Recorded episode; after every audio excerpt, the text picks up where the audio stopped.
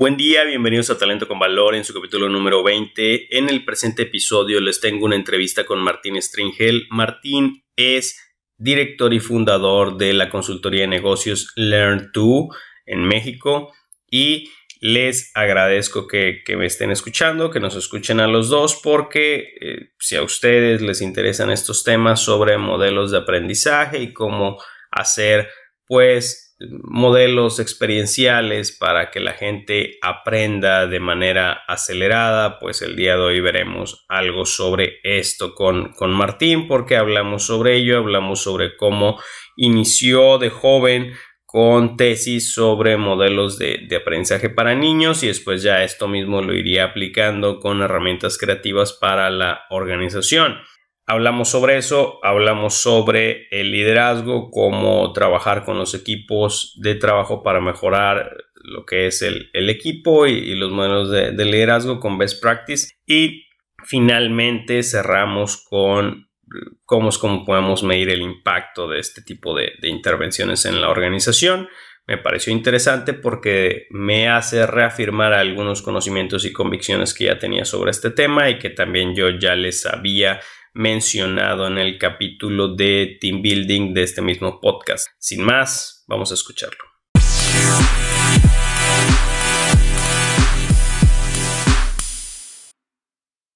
Buenos días, bienvenidos a Talento con Valor en otro capítulo más. Aquí que estamos en esta ocasión en una entrevista. Nuevamente me es muy grato y placentero entrevistar el, día de hoy a, a Martín Stringel. Estoy seguro de que a todos nos puede dejar algo algo de aporte de valor y de conocimiento el día de hoy. Yo también trataré de guiar la plática hacia allá para la gente que, que quizá a lo mejor le interesen este tipo de temas. Martín es un experto en capacitación y consultoría para empresas, pero mejor vamos a dejar que él nos pues nos diga algo sobre él mismo, que se presente, que, que me digas, este, a lo mejor en una presentación breve de un minuto, quién eres, a qué te dedicas, qué haces y pues ya ahorita más adelante vamos a ir ahondando más en, tu historia, Martín. ¿Te parece? ¿Te late? Claro que sí, Alberto, con mucho gusto. Este, igualmente para mí es un placer, un privilegio estar aquí contigo. Sé que estás iniciando con este proyecto desde hace algún tiempo y creo que puedes sí, sin duda, este, pues compartir algunas de nuestras ideas y experiencias que puedan agregarle valor a otras personas.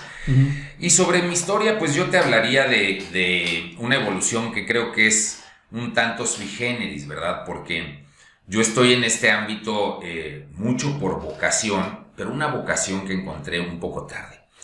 Porque yo originalmente estudié ingeniería bioquímica, me aboqué a la ciencia, me metí fuertemente a, trabajar en el desarrollo de nuevos cultivos de especies marinas en tierra y nos fue muy bien durante algún tiempo, pero curiosamente estando en la naturaleza tuve esta inquietud por descubrirme a mí mismo.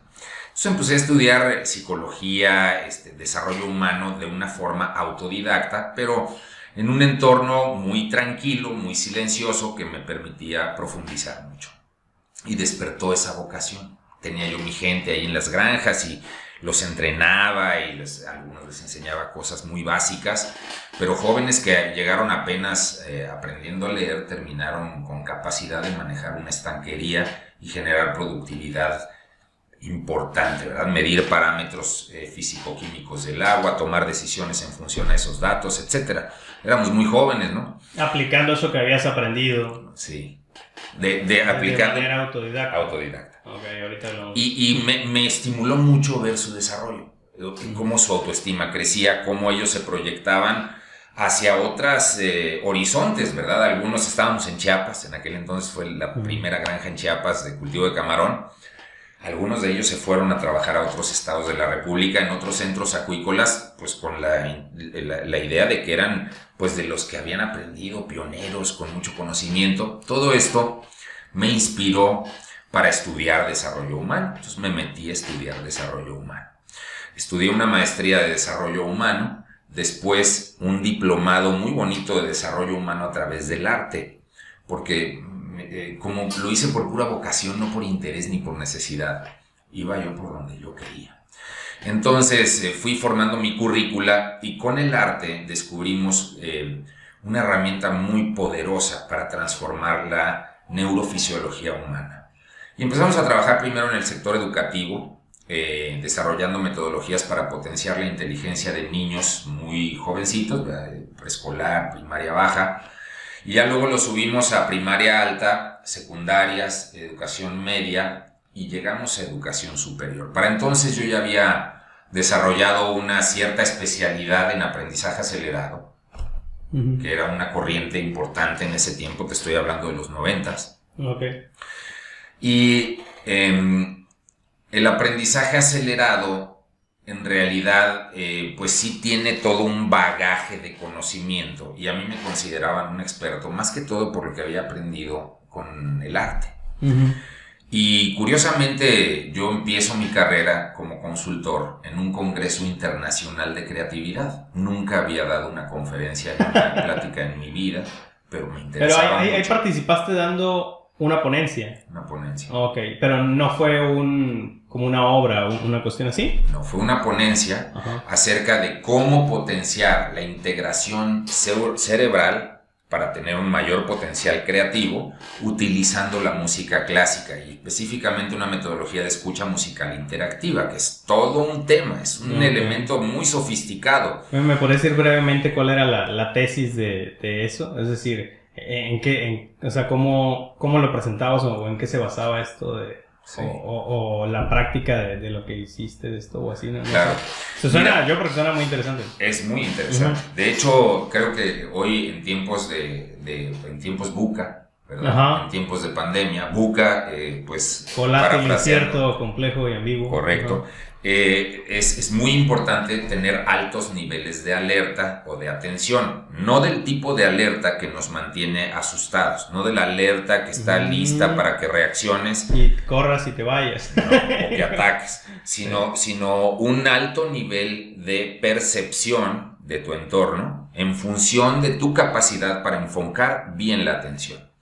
Y se ve que en la educación eh, uno de los grandes retos es precisamente la atención. La atención es algo que se maneja de manera muy fácil cuando uno habla de ella, pero no es fácil poner la atención en un punto y sostenerla ahí cuando la atención compite con tantas cosas. Uno de los grandes retos para aprender es el manejo de la atención.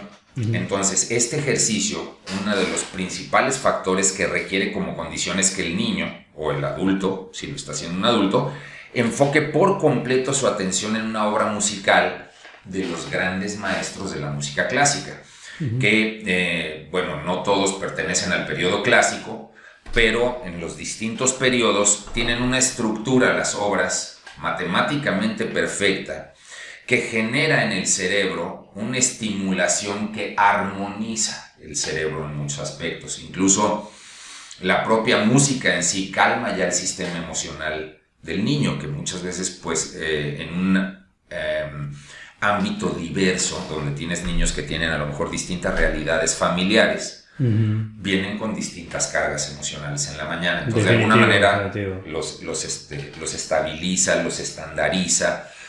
Y la metodología consiste en que se hagan una serie de escuchas musicales interactivas, así le llamamos, EMI, escucha musical interactiva de obras clásicas.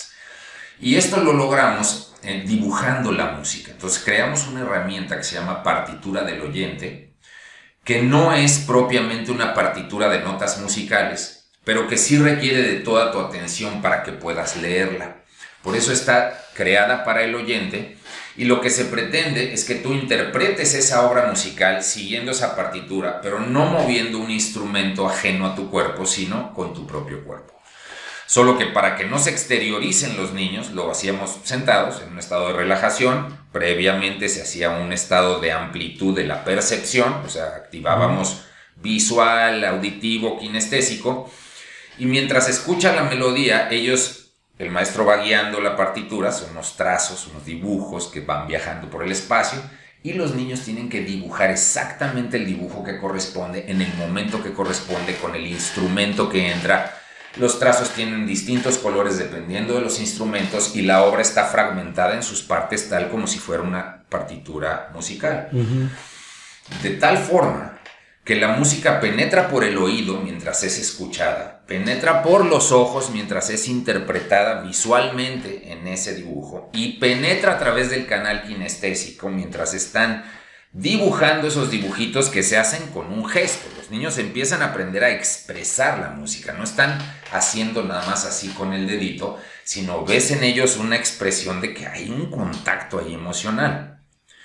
Cuando termina ese, ese hecho, el pensamiento de un cerebro así queda completamente en silencio por un ratito, con una amplísima receptividad y como estuvieron activos canal visual acá, temporal, canal auditivo acá, temporal, límbico, y canal eh, kinestésico que básicamente abarca el resto de la corteza cerebral, todo el cerebro se prende como un foco al mismo tiempo.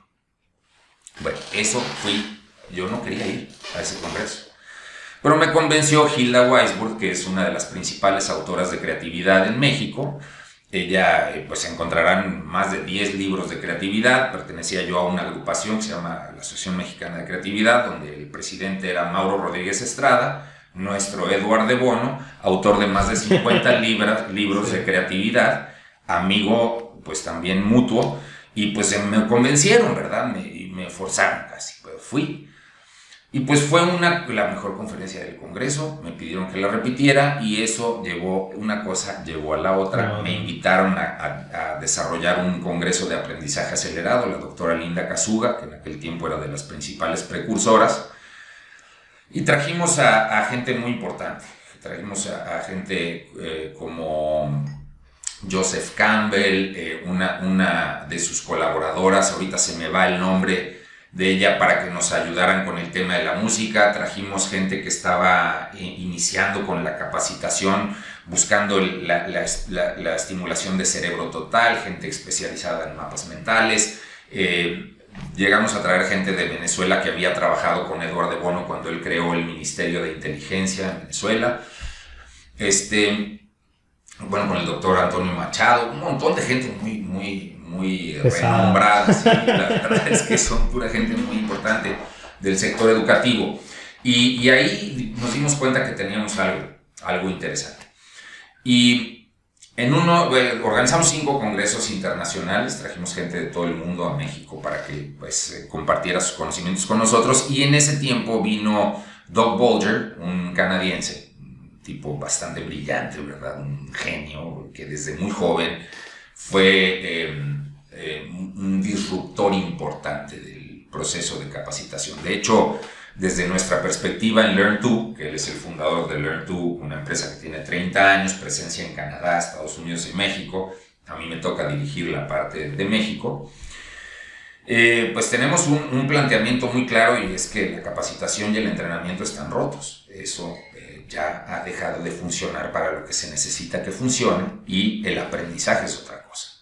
Nosotros no somos una empresa de capacitación, eh, somos una empresa de aprendizaje y es algo muy diferente. La capacitación viene de afuera para adentro, el aprendizaje surge de adentro para afuera.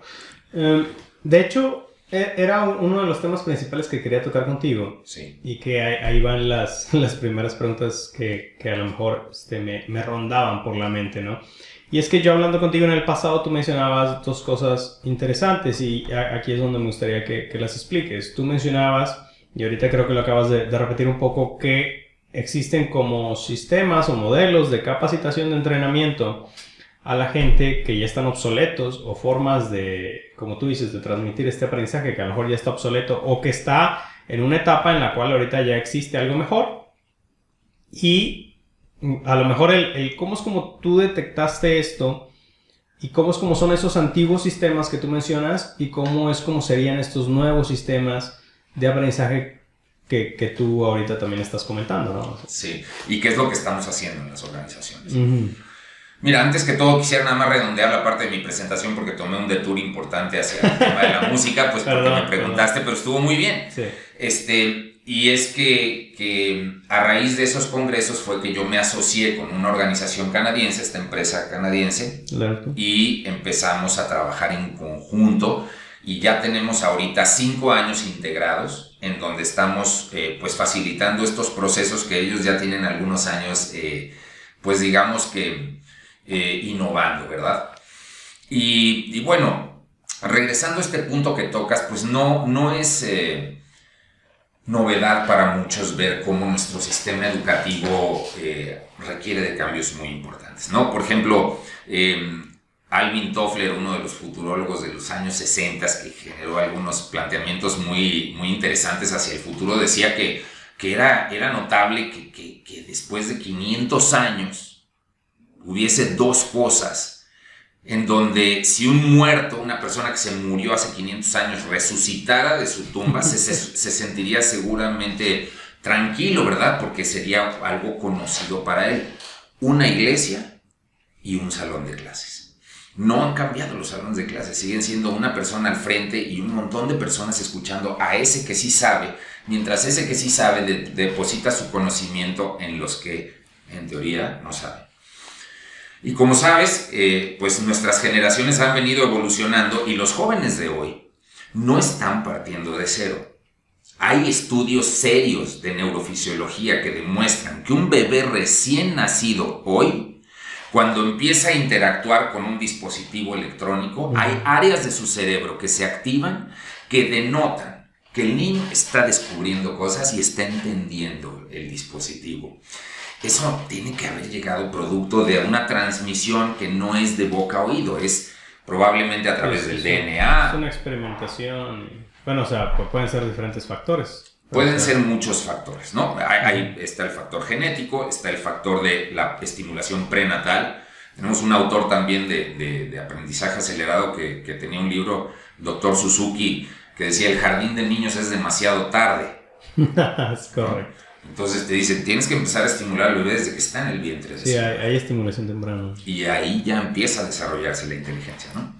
Entonces, desde esta perspectiva, eh, vemos que nuestra educación requiere de un modelo en el cual podamos capitalizar mucho más en el talento y la experiencia que existe, sobre todo, por ejemplo, cuando estamos hablando de adultos y adultos que conviven en un medio ambiente organizacional en donde ya tienen una trayectoria y una especialización en algo, y que esas especializaciones son complementarias y generan un equipo sinérgico capaz de lograr mucho más juntos que si estuvieran fragmentados. Entonces creemos que un proceso de aprendizaje tiene que ser a través de un ejercicio sumamente participativo, inmersivo, en donde el facilitador ni siquiera enseñe, solamente facilite el proceso de aprendizaje y descubrimiento de los eh, aprendices, pero que haya trabajado en el diseño de esa experiencia de una manera tan detallada y tan profunda que no se requiera que él meta demasiado su cuchara, ¿verdad?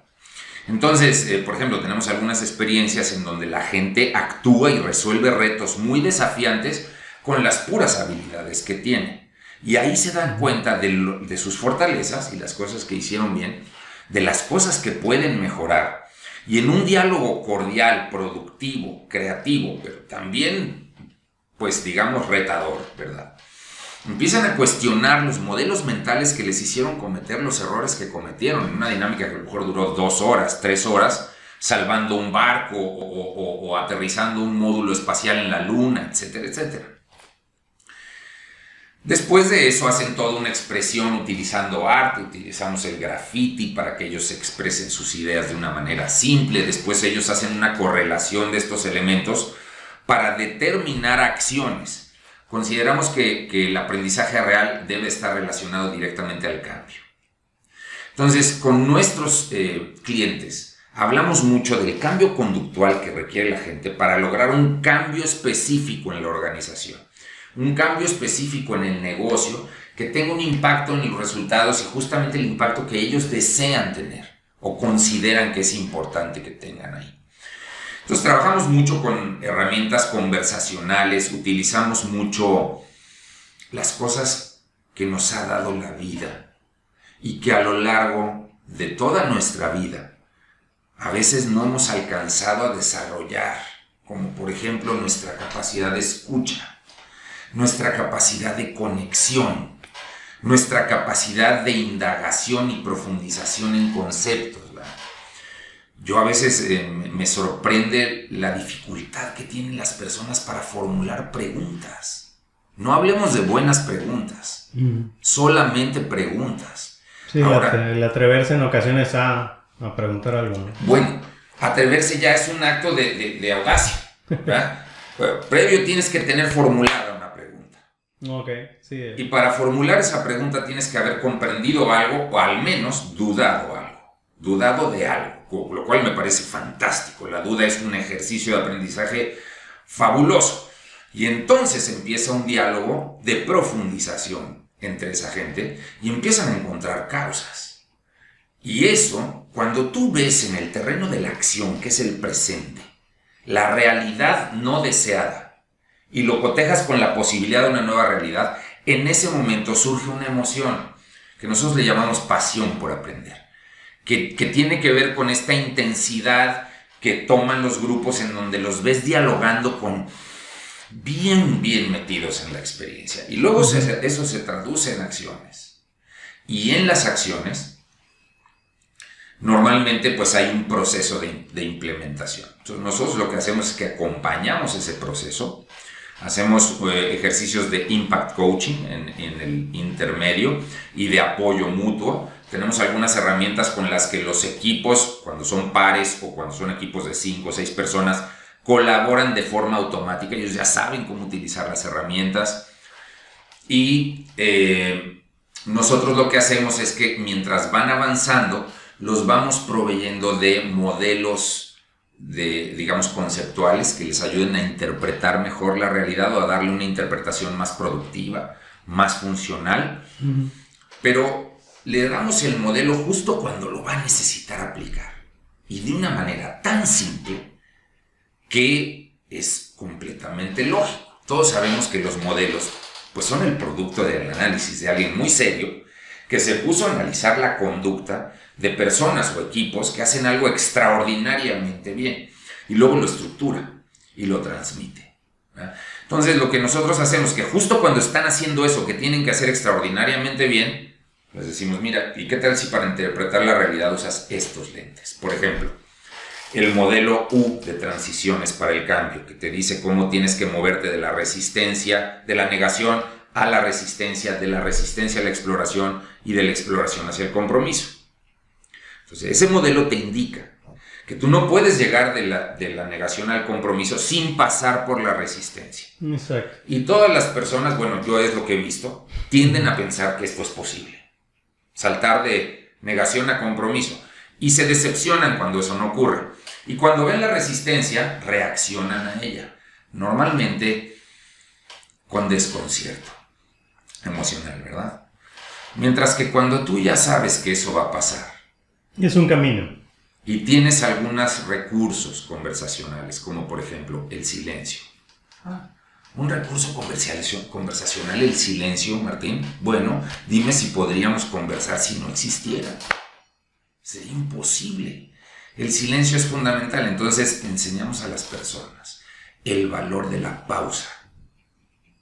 Como cuando alguien te dice algo, no es una buena idea responder de inmediato, aunque creas que tienes la respuesta, porque podría ser que no hayas escuchado del todo bien. Es mejor hacer una pausa, si no, escuchar, si no escuchaste bien, pedir que se te repita, pero en esa pausa realmente comprender lo que se te está diciendo, que es una pausa de 4 o 5 segundos y te permite, en lugar de reaccionar, responder acorde a la situación. Y eso puede hacer que si tu respuesta es un best practice, comprobado como funcional para el manejo de resistencia, y lo, lo ejecutas bien, haya más posibilidades de que esa persona se disponga a explorar más el futuro en lugar de resistirse y regresar al pasado. Entonces, eh, creemos que eso es lo que les ayuda a las personas y lo que hace que realmente transformen realidades. Y esos insights, ¿verdad? Esas reflexiones profundas que tienen, eso es el aprendizaje. Y lo pueden transmitir. Y además, lo más interesante que me parece que es útil para las organizaciones es que está íntimamente relacionado a un impacto específico de negocio. Sí, de hecho, se lograrían grandes cosas si cambiamos, digo, al final la competencia es conocimiento, habilidad y actitud, pero se cambiarían grandes cosas si es que este, le apostamos mucho a la actitud y, fomentamos y mejoramos mucho esa parte. Y, mejoramos mucho la, la parte soft. Y te diría otra cosa. Esa definición de competencia es cuestionable. No tiene uno por qué comérsela. ¿Cuál, cuál, cuál? Para mí el conocimiento es pasado. El conocimiento es pasado. Si tú hablas de conocimiento, estás hablando de todo. Información que metes como input a tu cerebro. Todo. Y hay información de muy mala calidad. Ese es, un gran punto ahorita en, y se usa. esa época. Es un gran punto y se toma decisiones en base a esta información. Fíjate que yo en su momento di un, un discurso, ¿verdad? Una, una, ponencia cuando yo estaba apenas en la preparatoria. Estoy hablando de los 2000, inicios de los 2000, este, y era sobre Internet. Y en aquel entonces parte de mi discurso era los problemas de la desinformación que traería el Internet, ¿no?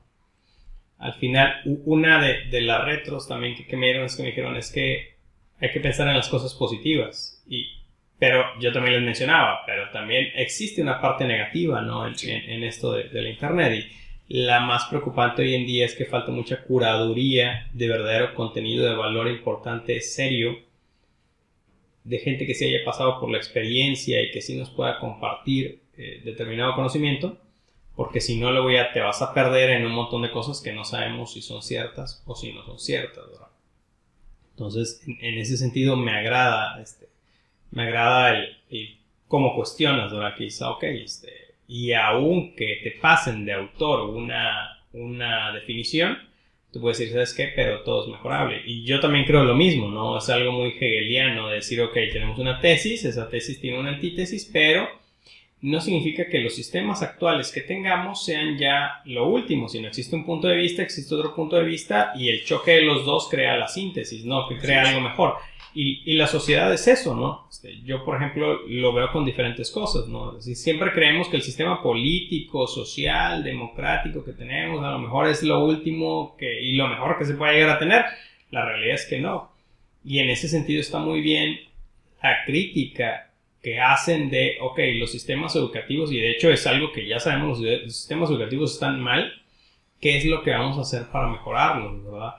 Y Quizá en el aspecto gubernamental no podemos hacer mucho, pero en el aspecto de, eh, por ejemplo, en lo que nosotros trabajamos más cercano, que es el aspecto de negocio, ahí sí, ¿no? Mucha libertad. Pero también el hecho de que nosotros estemos trabajando con la gente en inteligencia emocional, ya en el trabajo, o en liderazgo, o en actitudes, como tú dices, ya en el, en el trabajo, significa que a nivel sistema educativo no hubo esa intervención desde tan joven, ¿no? Entonces los sistemas educativos también están muy ávidos de, de cosas nuevas, es decir, sí, siento que hay, hay, un rezago, ¿no? ciertamente. Absolutamente.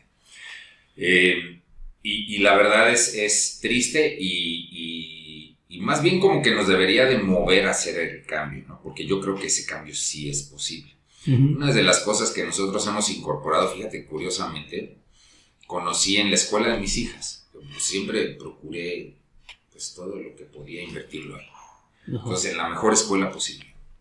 Es una escuela sencilla, pero con un sistema educativo muy robusto, sólido. Conocí a un experto en bullying, el experto latinoamericano en bullying número uno, mexicano. Bueno, pues es que México... Y, uno lo creería, porque México siendo México. Nos, nos, pintamos solos, ¿verdad? Entonces, desarrolló una, una herramienta para mapear redes sociales. O sea, una red social es un, grupo de personas. Sí, sí, Se le llama red social a Facebook porque hay un grupo de personas. pero, no viene de ahí el concepto. Los que estamos enlazados. Exacto. Entonces, este, lo que hace es un mapeo de la red social y ves los niveles de influencia que tiene cada persona, sea el líder formal o no sea el líder formal, y cómo están los, las interacciones de la comunicación dónde se están bloqueando los procesos y cuáles son las personas que están generando el conflicto. No porque la persona en sí sea el conflicto, sino porque tienes que entender dónde está pasando el asunto y qué es lo que habría que ajustar en las personas que están en esa área para desbloquear el cuello de botella. Mira, es impresionante la herramienta y lo, consigue con eh, un software en el que las personas responden cuatro o cinco preguntas y ves esa dinámica tridimensional en el espacio, lo mueves, el sistema. Oye, es una maravilla. Y con eso, lo que él hace es que en los puntos de conflicto da entrenamientos de mediación. Mis hijas están entrenadas en mediación desde los 8 años. Entonces, sí, sí, sí. Sí, que era, era, una parte que se había dejado muy de lado, que es la persona que ve el, el bullying, ¿no? También, es decir, no todos necesariamente tenemos que actuar desde, de, o no, no, sé si es que te está entendiendo esa parte, pero en el bullying existe el bully, el bulleado y la persona que está intermedio, ¿no? Sí. La Víctima, victimario uh -huh. y, y, el responsable. Uh -huh. Son los tres roles que están ahí. Sí, sí, sí. Sí, yo, yo hablaba de que lleva poco tiempo esto de la responsabilidad sí. este, de un mediador también. O no, no, sé si es que tu concepto vaya hacia otro lado, pero ahorita me, me lo explicas. La intención es generar un mediador que pueda desde afuera del conflicto facilitar el proceso. De alguna manera es una preformación de un futuro coach o un futuro mentor. Y mira, lo que me llamó mucho la atención fue cuando una de mis hijas, a una corta edad, me dijo, papá, lo que me estás diciendo no es una observación, es una opinión tuya y es válida para ti, no para mí. A los 10, 11 años, guardé la cartita, porque me lo puso por escrito una vez que me estaba ofreciendo una disculpa que la regañé. ¿no? Y digo, híjole, yo hay veces que trabajo eh, a un nivel importante de una organización en donde pues todos son profesionistas, muchos con maestría, y en la práctica se les van confusiones entre observaciones y opiniones. Y, opiniones. y esto no es menor, porque una observación se basa en hechos uh -huh. y una opinión es subjetiva. Se pueden tener opiniones subjetivas si es válido, pero con esto no puedes decir que estás construyendo una verdad, ¿verdad? Necesitamos cotejar nuestras opiniones mutuas en un ejercicio en el que haya una conciencia de, estas, de estos procesos para generar las conclusiones o las inferencias que, se tendrían que generar. Entonces, digamos que con conocimientos muy sencillos, esto es lo bonito, Alberto, muy sencillos y muy fáciles de aprender, las personas pueden integrar en sí mismos una buena práctica, un best practice, ¿verdad? ¿Qué es esto? Vamos a ver cómo funciona esto en el, proceso de aprendizaje a nivel de nuestro cerebro. Hemos oído hablar mucho de las redes neuronales y de cómo todos los conocimientos que, tienen que tienes bases van estableciendo estas redes neuronales. Y digamos que si uno en un proceso de retroalimentación le cuesta mucho trabajo la empatía, por decirlo de alguna manera metafórica, no es propiamente así, no se ha generado una red neuronal sólida que pueda generar estas sensaciones que pueden dar el insight empático a una persona, ¿verdad? Pero tú le das unos dos o tres ejercicios con los que en una conversación, al decirlos, forzosamente entra en una dinámica de empatía. Por ejemplo. Por ejemplo. Eh, pensemos en, en, en, la resistencia. ¿Te acuerdas que estamos hablando de la resistencia al cambio? Sí, o sea, tenemos un líder que no es empático, que es, tiene un liderazgo negativo y queremos cambiar. Así es. Entonces, eh, por ejemplo, antes de todo esto yo les hago algunos ejercicios también que denotan mmm, aspectos naturales del ser humano. Eh, uno de ellos es la competitividad somos competitivos. Si no fuéramos competitivos, ¿cómo existiríamos como especie? Estaríamos fritos. Tuvimos que sobreponernos a muchas cosas. Pero eso nos generó también un condicionamiento que no necesariamente es útil siempre, ni para todo. O sea, hay que saber diferenciar cuando sí y cuando no competimos. Entonces, cuando una persona está resistiendo el cambio, lo que está haciendo es que está dudando el futuro. Dice, no, tú me quieres llevar para allá. ¿Y cómo sé yo que eso funciona? A ver. ¿Cómo sé que eso va a ser mejor que el... Tú me quieres hacer empático y, y, y, todas las veces que he sido empático me ha ido re mal.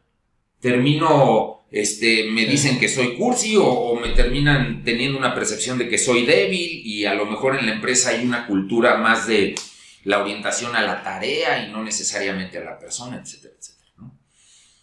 Entonces, la persona tiene sus dudas y resiste. Yo los pongo frente a frente. Le digo, bueno, antes de explicar cualquier cosa, les digo, bueno, vamos a ver, eh, tú ponte aquí, tú ponte allá, tú vas a poner tus manos así como si detuvieras algo, tú por favor estila tus manos, ponlas en las manos de acá, Y, me acerco al que, al que tiene las manos estiradas y le digo, cuando yo cuente a tres, por favor, empieza a meter presión hacia la otra persona, incrementándola. Entonces digo, ok, uno, dos, tres, y empieza a presionar. ¿Y qué crees que hace la otra persona? La que está así. Pues comienza también a empujar para no irse para atrás. Y entonces yo le digo, más. O sea, me pongo atrásito porque el otro no me vea, más. Y mientras más fuerte empuja, más fuerte resiste. Entonces les digo, ¿ustedes creen que presionando a una persona para que cambie va a cambiar? Después de ese ejercicio. Y empezamos un diálogo. Usted das cuenta que no necesariamente vas a lograr que cambie si lo presionas para que cambie. Es mucho, muy diferente si entiendes su duda. ¿Por qué no mejor vas a su mundo? En lugar de seguir aferrado allá en este objetivo que yo quiero lograr y a ver, te empujo para allá como sea, voy a tu mundo. Entonces el enfoque es, no te enfoques en tu mundo y en tu objetivo, ve a su mundo a ver qué pasa. Y la frase que les digo que utilicen es una frase que contiene cuatro partes.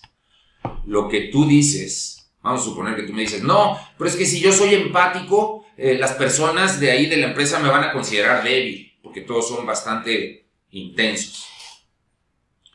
Entonces la otra persona primero, recuerda, tiene que hacer una pausa. hace una pausa y respira. Considera lo que se dijo.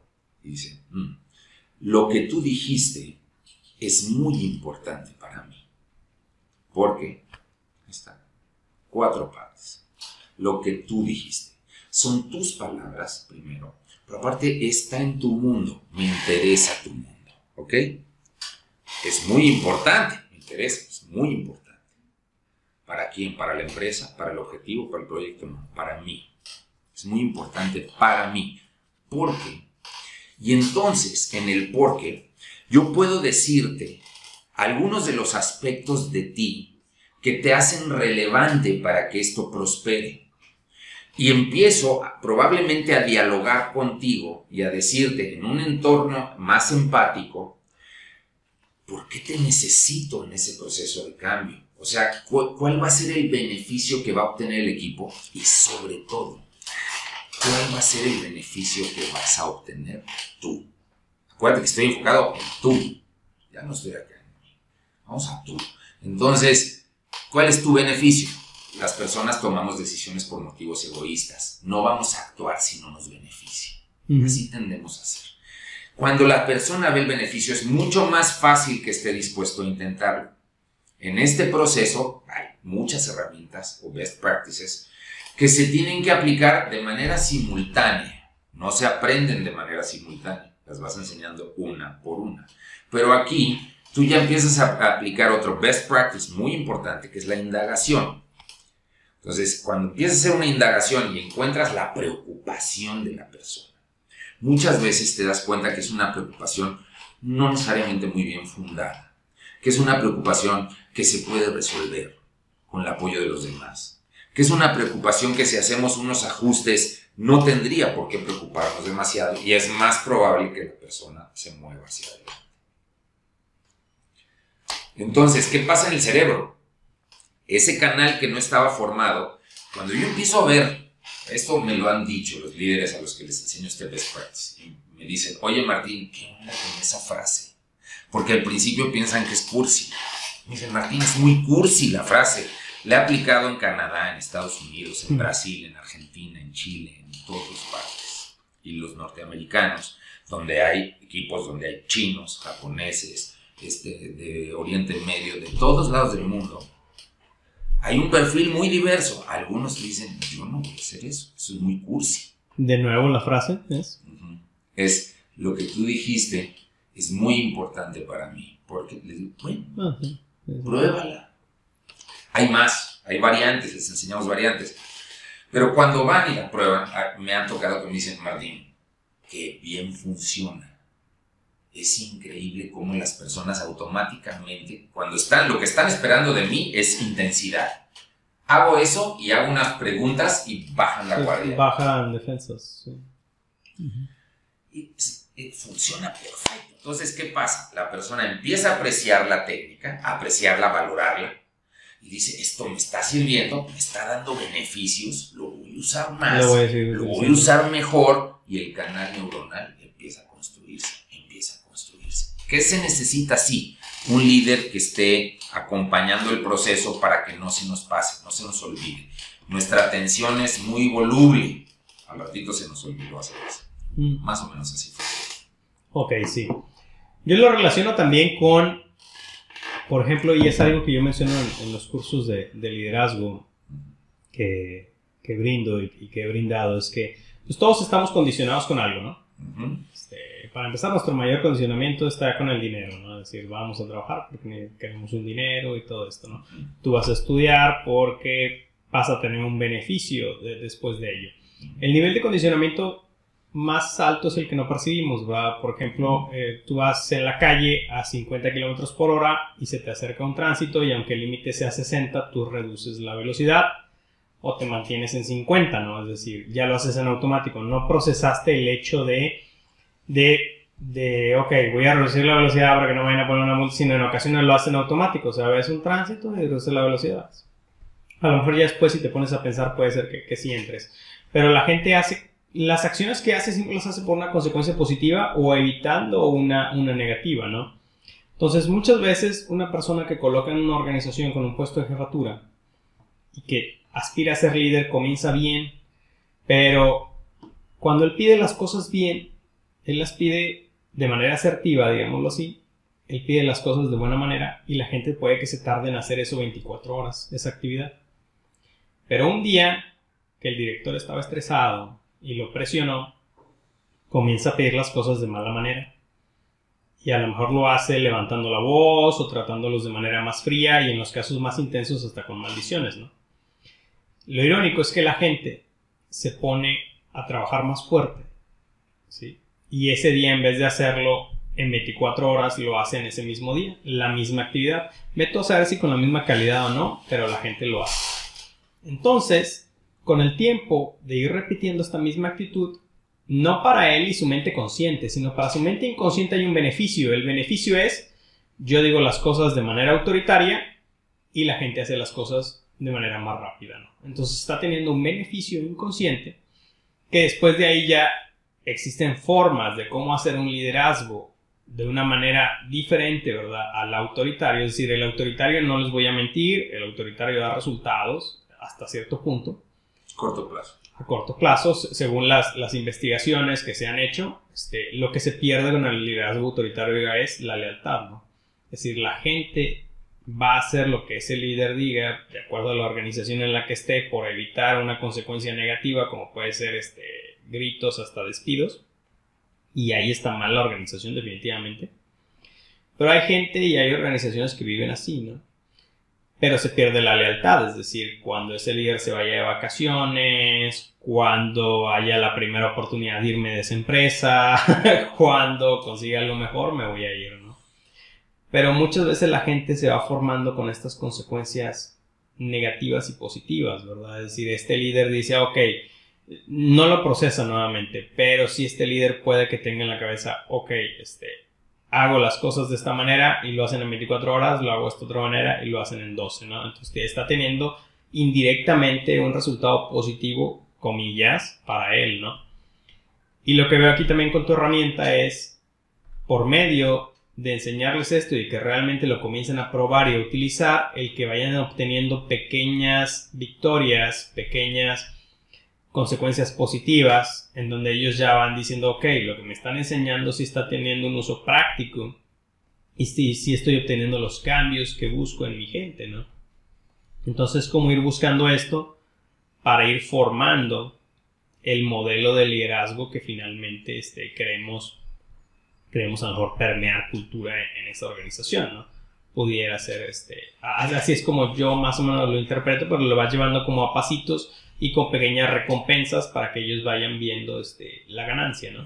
Sí, sí, y además las recompensas, eh, digamos que no necesariamente se las damos nosotros, ¿eh? Y no necesariamente ah, se las dan en la empresa. Ellos las cosechan más por el tipo de conversaciones de las que, que tuvimos cuando estuvimos en la parte de inmersión, ¿te acuerdas que hablaba yo de la parte inmersiva? Que generalmente lo hacemos con algunos eventos que tienen un componente romántico. Cuando hablas de inmersión, ¿te refieres a el día del evento, una actividad tipo lúdica? Sí, ejemplo. Tenemos una que, que ha ganado algunos premios internacionales, se llama Salvemos al Titanic entonces, el Titanic, el Titanic es un evento conocido de manera universal. Todo el mundo sabe que existió y que se hundió y que se murió un montón de gente y que no había botes salvavidas suficientes y, que creían que nunca se iba a hundir. O sea, tiene sus hitos esa, ese evento. Entonces, em, como sabes, pues se hundió más o menos en el Atlántico Norte, allá en la zona cercana a Canadá. Y algunas universidades hicieron el proceso de investigación, encontraron los restos del barco y pues se volvió a activar todo, se hizo la película eh, y en todo ese proceso analizaron el liderazgo en el barco. Y se vio que el barco se hundió por una crisis de liderazgo. En realidad el barco no se tendría que haber hundido. Eh, hay reportes que hablan de que había más botes o que podría caber más gente en los botes o a lo mejor organización, no sé. Digo, Por desgracia no puedo hablar mucho de lo que sí se puede hacer porque pues echaría yo a perder la experiencia, pero la gente descubre cómo salvarlo ahí. Pero a base de tres horas de estar inmersos en la experiencia, en donde yo estoy convertido en el capitán Smith, me he visto con un traje de la época, del Capitán Smith. Y tenemos chalecos salvavidas similares a los de la época, claro, sin los, sin los flotadores, nada más la pura tela. Este, sombreros del barco de marino, los planos del barco, este, cortes longitudinales, eh, cortes transversales, todo para que veas cómo está en la situación. Y un manual de operaciones con todos los recursos. El, Titanic era realmente una montaña de recursos. Y muchos de esos recursos pudieron haberse utilizado para que el barco no se hundiera. Entonces, en el inicio, pues yo salgo anunciando el objetivo, ya hicimos un ejercicio previo de acondicionamiento del grupo, se sueltan, hacemos un break, entran, cuando entran están en el barco. Hay unos kits de emergencia en sus mesas, este, donde se van a poner todo su traje y demás. Suena una campana muy fuerte y alguien le digo que por favor dé la indicación de manera firme de pie, por favor, el capitán está en cubierta. Entonces todas las personas se quedan así, ¿qué está pasando? Y se ponen de pie, se desconciertan un poco. y les leo el parte. El parte oficial del Titanic de ese año, de las 11.35 de la noche, tal cual. Se los leo. A las 11.35 colisionamos con un iceberg en el, lado de estribor, la colisión duró 35 segundos, se rasgaron, ta, ta, ta, todo lo que pasó.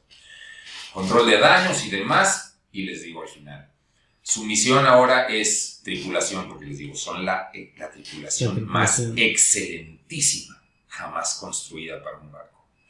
Tienen toda la capacidad, tienen más o menos una hora cuarenta para salvar a todos los pasajeros, a toda la tripulación y salvar al Titanic.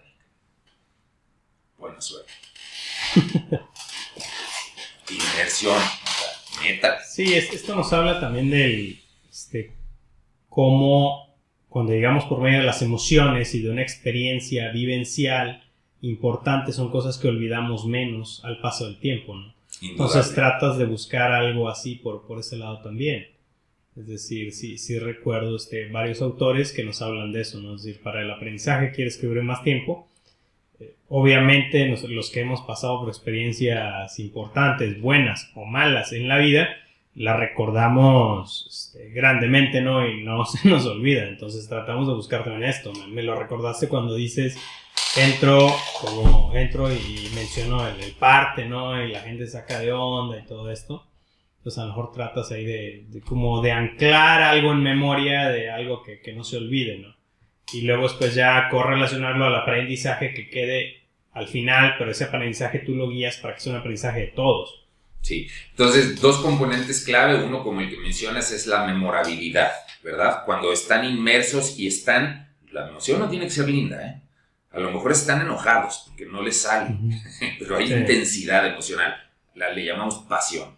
Entonces no necesariamente es una emoción liviana, puede ser una emoción densa, pero este, están apasionados resolviendo el tema, ¿no? Entonces, primero llegan a que se lo resuelva el capitán, es lo primero que buscan.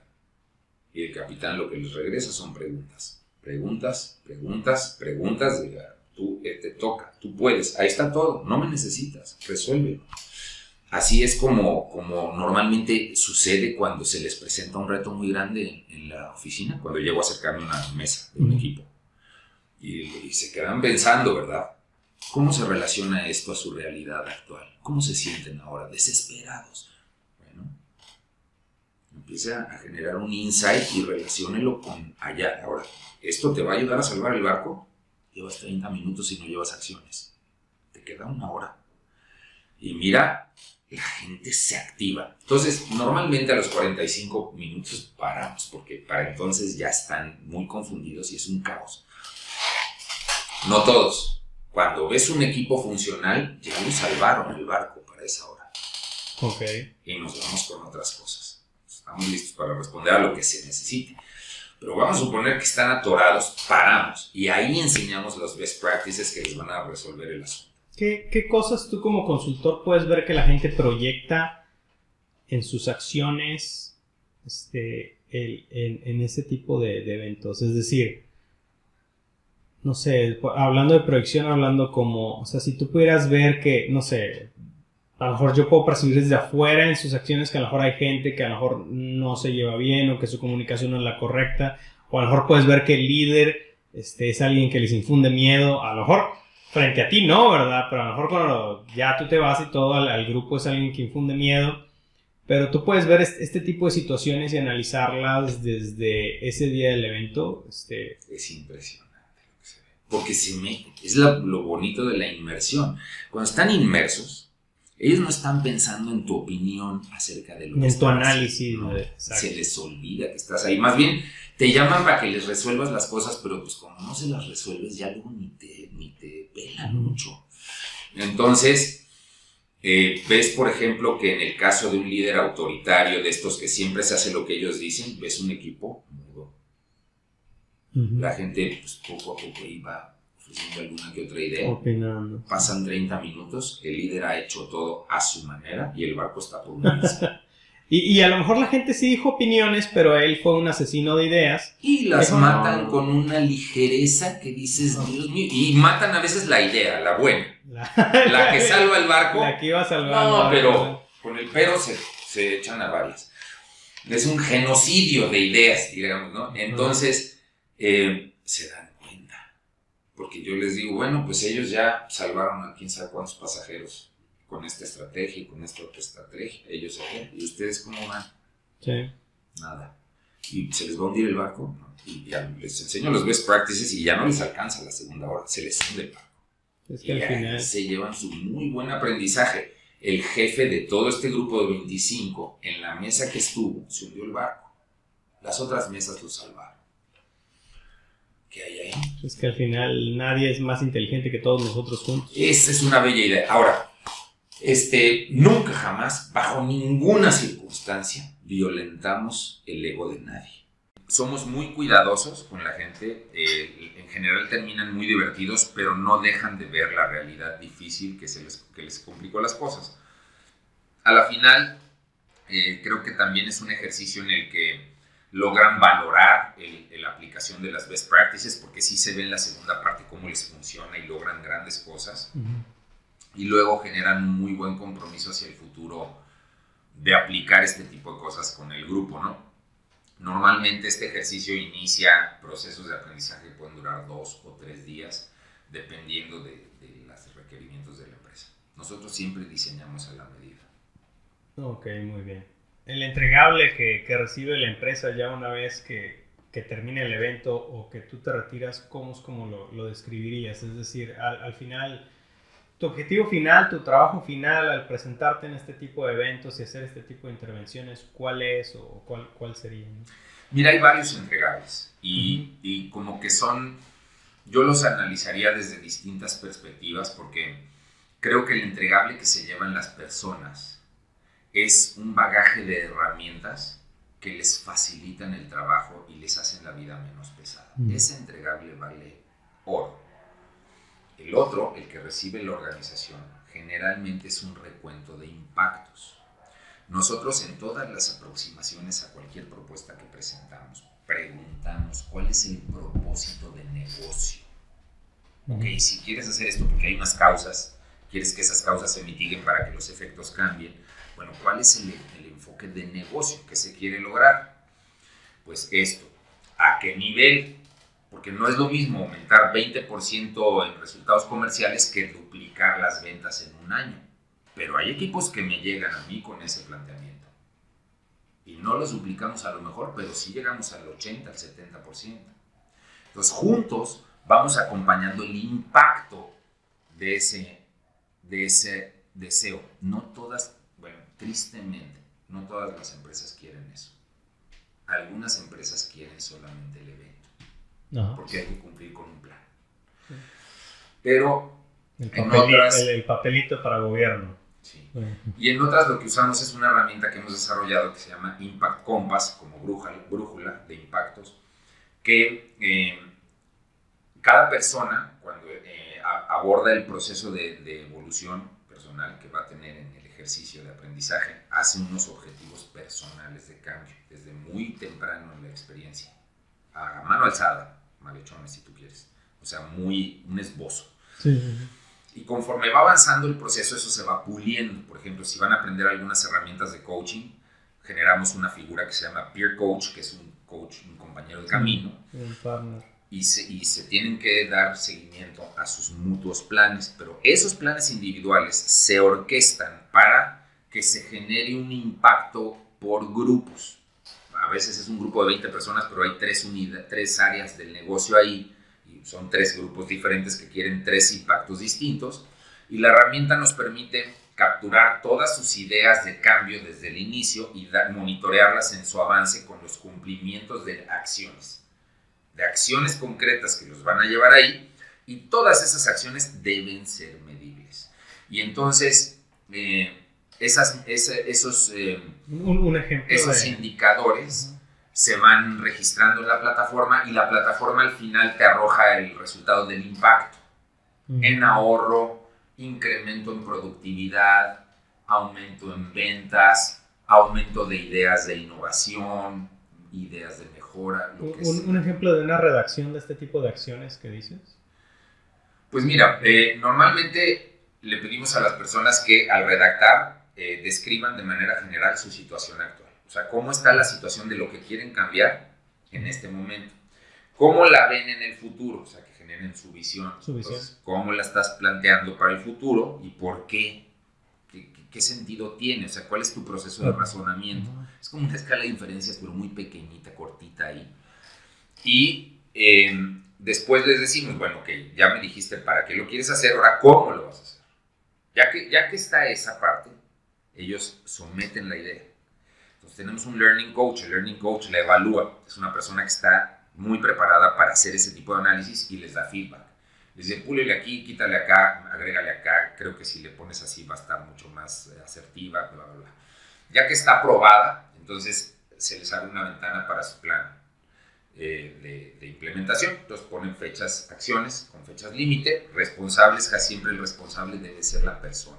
Si hay corresponsables, él es el responsable de que hagan las cosas si no, se queda un cabo suelto y ya no, no Y eh, monitoreamos a través de WhatsApp o email eh, esos avances de manera que sean consistentes y al final se mide el impacto y pues, se les presenta en dinero con el tiempo.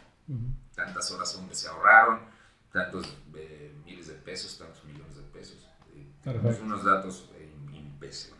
Bastante padre. Muy bien. No, pues encantado aquí de, de, conocer tu historia, de conocer las implementaciones que haces, los tipos de implementaciones que haces. A lo mejor ya para cerrar, este, tres preguntas breves. Son preguntas que nada que ver con, lo que ahorita hablamos, pero que son bastante interesantes y que me agradaría conocer tu punto de vista en, en un ejercicio socrático, ¿verdad? Este, muy bien, allá va. La primera es ¿Cómo ves al México actual? Y la segunda es, ¿cómo o, qué crees que necesita México para dar el siguiente paso? Es decir, independientemente de dónde estemos, en, qué posición estemos, este, ¿qué, ¿qué, es lo que tú crees que aportaría a esta sociedad para que, para que mejore, ¿verdad? Si, estamos bien, más o menos, o mal, o, o como estemos, pero ¿cómo es como ves, ¿cuál sería tu análisis de México en este momento y, y cómo, qué, qué, es importante para, para esta sociedad para, para avanzar? Mira, veo a México ahorita en una crisis, eh, producto de la, los cambios recientes que han habido, que, que, pues han sido acentuados por la pandemia. Uh -huh. Y tú sabes que en una crisis, eh, pues las oportunidades afloran también. Y por ende, creo que ahorita México está en una posición privilegiada en la que puede capitalizar en las posibilidades de utilizar los elementos más potencialmente productivos que nos ofrece esta crisis para tener muy buenos impactos. Entonces, eh, también veo cosas que son preocupantes, pero creo que si nos metemos en la zona de preocupación, pudiéramos entrar en una dinámica emocional como, como sociedad, que creo que está, está por ahí, se siente, de, de, desconsuelo, ¿no? Así como que dices, Chihuahua. Está mal, ¿qué hago? ¿Qué voy a hacer? Sí. Incertidumbre acelerada, ¿qué va a pasar con esto, con lo otro? Creo que es muy importante que nos enfoquemos en este asunto desde el optimismo, en primera instancia. En segunda instancia, creo, la segunda pregunta que, que busca cuál sería el primer paso, pues creo que uno de los pasos más importantes es involucrarse hacerse una sociedad más responsable. Eh, yo tuve la oportunidad de vivir y trabajar en Costa Rica por algunos años y me gustaba mucho en la, en la familia con quien yo convivía ya mucho, que era el consultor que, con el que me asocié en este proyecto. Uh -huh. este, me llamaba la atención que siempre a la hora de la comida, yo, yo estuve, me, acuerdo, me fui primero y luego ya llevé a mi familia, entonces que, me quedaba yo en su casa y comía con ellos. Y en tiempos de elecciones discutían, aún con los adolescentes, los proyectos de, de gobierno de, los, de todos los candidatos. Híjole, y ¿cuánta falta le hace a este país? Nosotros no ni siquiera leímos los proyectos de gobierno, votamos a puro feeling. Exacto. Eh, tienes que meter o, seriedad. O, o si me cae bien, me cae mal, si, si que, okay. o, o si representa un partido u otro. O mi, mis ideas o mis deseos no estás analizando el proyecto de transformación que plantea, qué tantos pies tiene, ¿verdad? Uh -huh. Qué tan aterrizado está y cuál te gusta más, cuál te parece más sensato y más adecuado para el, para el momento actual. Y esas discusiones generan una inteligencia social mucho más sofisticada que la que creo que ahorita estamos eh, conversando. Sí, de hecho, digo, este, se dice, y esta frase no es mía, este, se la escuché a Roberto Martínez que, decía, este, platicar o intercambiar puntos de vista en una sociedad polarizada, pues es un acto de, rebeldía, ¿no? Ahorita yo creo que México está en un proceso en el cual la sociedad tiene diferentes polos y está polarizada, pero el primer paso es comenzar a, hacer este tipo de discusiones, de pláticas, de llegar a, a tratar de, de, llegar a un conocimiento, un aprendizaje más de, de, todo lo que está pasando, pero en vez de eso, pues en ocasiones podemos caer en el ataque y ese tipo de cosas y no, a lo mejor no es lo que sería más productivo, ¿verdad? Para no lo es, en absoluto. Muy bien. Y, y, me gusta mucho, ya nomás para cerrar y concluir con esto que estás diciendo que es tan uh -huh. importante, como la oportunidad de aprendizaje en el entorno organizacional es un foro fantástico para lograr eso, porque es gente profesional, tengan, tengan estudios o no, este, trabajadora, luchan para sacar adelante a su familia todos los días. Uh -huh. Y hay virtud en ellos. Y lo único que les falta es información. Si le damos buena información y generamos buenas reflexiones juntos, ellos están dispuestos a mejorar porque lo han demostrado durante años. Definitivo. Entonces, hay que tenerles fe. Muy bien. Y última pregunta solamente para recordar a lo mejor a tu infancia y estas etapas de tu vida. Sí. ¿Cuál era tu superhéroe favorito y por qué? O, Aquaman. Aquaman, ¿por, ¿por, qué te agradaba? pues primero tuve una, una este, un magnetismo con el mar muy fuerte desde niño, uh -huh. pero aparte estudié pues, ingeniería bioquímica en, en, explotación de recursos acuáticos. Entonces viví en la costa y todo, y, y adicionalmente los animales marinos siempre me han despertado una curiosidad. Soy buzo, me gusta mucho el buceo y, este, y las ballenas, las, las, los delfines, las, eh, los tiburones, todos esos animales eh, me, me, generaban una, una atractividad importante y pues Aquaman se comunicaba con ellos, ¿verdad? Y les hablaba a todos y llegaba. Oh, pues yo quería ser como Aquaman. Y fíjate que dicen que eh, la mayor creatividad se puede obtener de mezclar dos, dos, campos muy diferentes, ¿no? Es decir, tú traes esta onda bioquímica, traes lo que dices de, de la relación con, con, la fauna marina que te llama la atención y todo esto, lo de la música que queda intervenir con música, pero por los sentidos, ¿verdad? Y, y, toda la parte de desarrollo humano que ahora tienes, ¿no? Entonces, ese amplio campo de, de, de diferentes tipos de conocimientos imagino que ya cuando tu cerebro se mezcla, se mezcla, pues ya es donde salen las ideas creativas que, que vimos que, que, ejecutas, ¿no? Entonces es, es, una parte interesante. Digo, yo viéndolo, analizándolo desde acá ahora como psicólogo que saben que, que soy, entonces este, me, me, llama la atención, está muy padre. Muy bien, definitivamente este, me, me, llevo bastante aprendizaje el, el día de hoy. Este, un, un, placer este, haber tenido esta charla contigo, Martín si la gente, porque aquí voy a hacer este, dos opciones, este, voy a cargar la entrevista completa y voy a cargarla en fracciones, en pequeños fragmentos, pero si la gente te quiere contactar, este, que por algún motivo te conozca este, por, por, mi lado, este, en dónde lo puede hacer, este, cuál sería, no tengas correo, redes sociales, este, algún punto de contacto, no, no sé. Sí, mira, eh, yo eh, mi correo es martin.learn2.com. El tú es el número. Sí, el número 2. El número 2. Pero eh, fíjate que con Capacitanet, que es una empresa que tú ya entrevistaste, yo tengo uh -huh. una alianza estratégica y de hecho Patti y yo somos, Patti Ortega y yo somos amigos desde hace ya mucho tiempo, ya conoce mucho mi trayectoria uh -huh. y digamos que ella es un representante comercial mío, ¿no? Uh -huh. en, en, Monterrey, en muchas otras regiones y, y la verdad es que creo que es más fácil contactarla a ella. Eh, su correo es portega.capacita.com y bueno, pues igual a través de ti, Alberto, también, ¿no? Eh, pues estamos en esta alianza que estamos construyendo eh, ahora y pues si, te, si, me contactan a través de ti y Pati, pues bienvenido. Sí, sí, sí. Sí, no, en, en mi en mi trabajo personal, pues lo que busco es pues, buscar a estos líderes que nos aporten valor en cuanto a, a estas cosas que, que, debemos aprender para las organizaciones o para nuestro desarrollo personal, individual. Este, pero pues de la mano con ello, lo que podemos aportar para la gente, para su trabajo, para su desarrollo este, y, y, la gente que se pueda quedar con esto, ¿no? Entonces, desde la persona que está como colaborador hasta el ejecutivo que en ocasiones tiene que tomar decisiones estando en la gestión del talento. Pero sí, me quedo con, con mucho aprendizaje eh, de, de, lo que vi hoy de, de, tu parte. Definitivamente, a lo mejor lo más interesante es esta parte que le hace falta mucho al aprendizaje de hacerlo disruptivo, de hacerlo entretenido, de meterle emoción, de meterle algo que, que marque nuestras vidas, ¿no? Y aterrizar en impactos. Exacto. Muy bien.